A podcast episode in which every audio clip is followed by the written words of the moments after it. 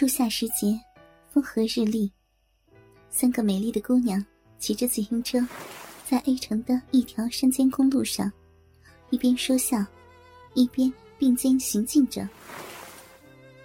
在中间的姑娘，前儿短发，穿着一件红色带领子的 T 恤衫，穿一条牛仔短裤，显得神采奕奕。她叫李萍，二十五岁。在左边的姑娘，个子较为娇小妩媚，叫赵佳慧，二十四岁。大大的眼睛，长长的睫毛，穿着一件无袖白衬衫，领子竖起，下摆系成一个蝴蝶结。一条白色喇叭裤，衬着她纤细的腰身。头发扎成马尾，在脑后飘动着。看上去十分的灵秀迷人。右边那个年纪最轻，只有二十三岁，却个子最高。穿着无领无袖黄色的背心，白色的短裤。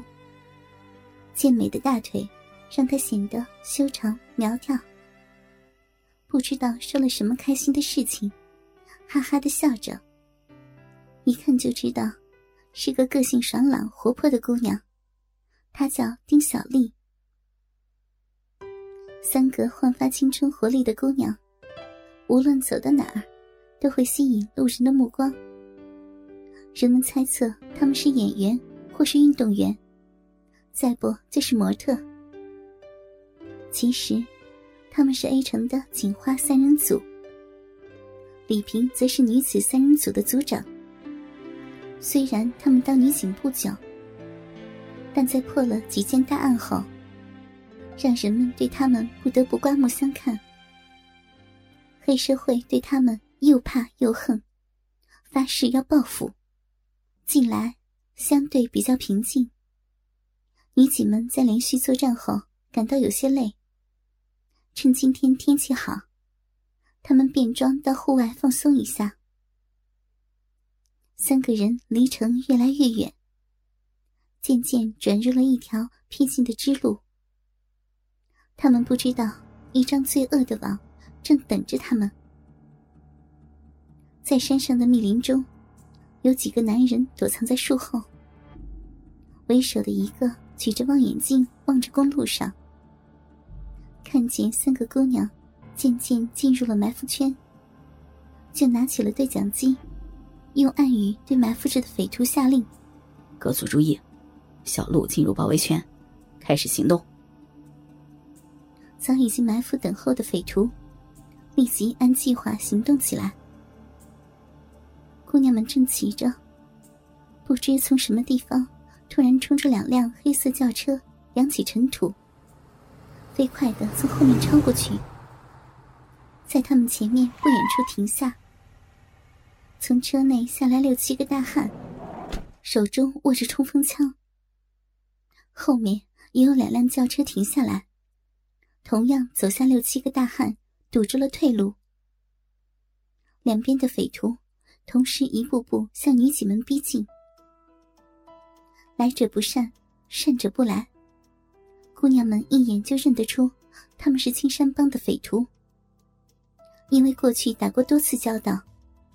沉重的打击过他们，可是今天女警们每人只带了一支防身用的小手枪，在武器与人数上都处于劣势，无法与匪徒对抗。快上山！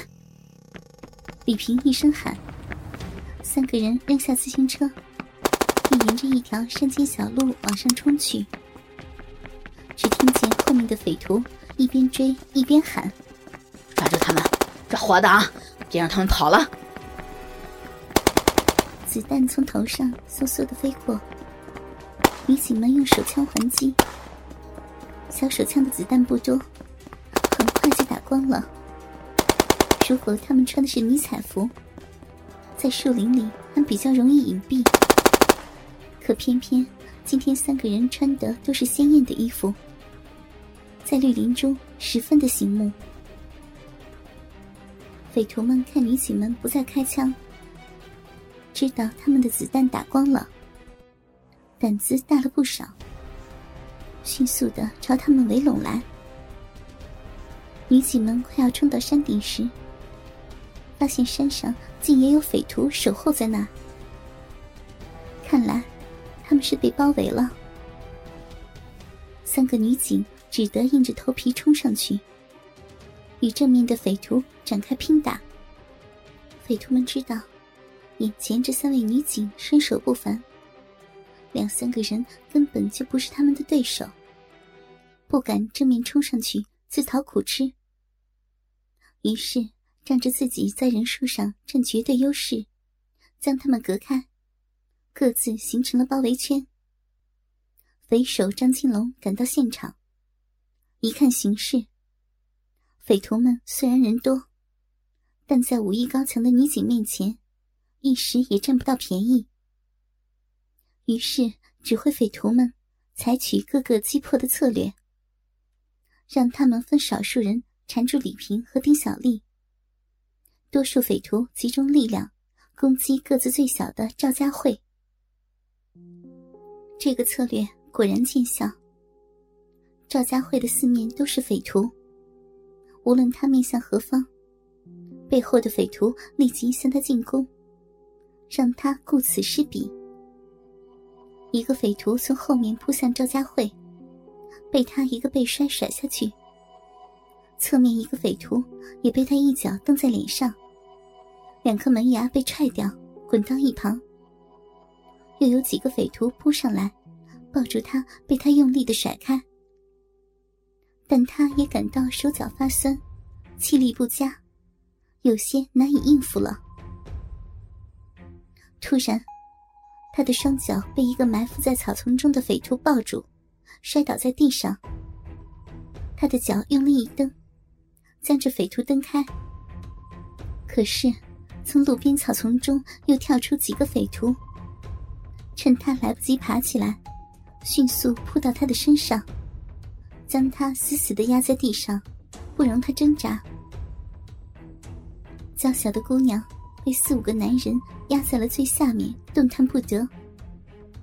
接着，两个匪徒按住他的脚，另两个匪徒一人一边抓住他的胳膊和手，并用膝盖用力的抵住他的腰。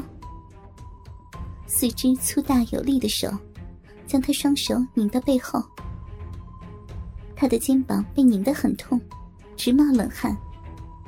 他企图挣扎，可匪徒将他压得那么紧，根本就震不动。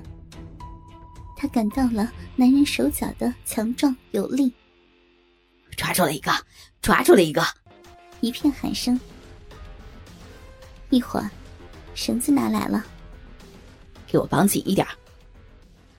张金龙叮嘱着：“是啊，头儿。”小匪徒应声道。匪徒们把赵家慧的两只小臂在身后平行叠在一起，向反方向拉到极限。手掌被拉到了胳膊肘处，再将绳子套在他的肩膀上，两头沿胳膊绕了几个圈，在并在后面一起的小手臂上又紧又密的缠绑，用力抽紧，最后在背部打了个死结，让他的手指。够不到绳子头，他试着解脱，但这批匪徒是捆绑高手，将他绑得这么结实，竟毫无解脱的可能。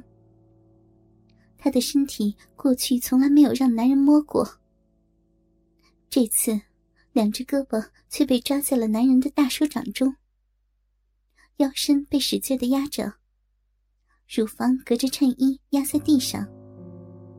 一阵酥痒的感觉传到全身，让他用不出力气。哥哥们，倾听网最新地址，请查找 QQ 号二零七七零九零零零七，QQ 名称就是倾听网的最新地址了。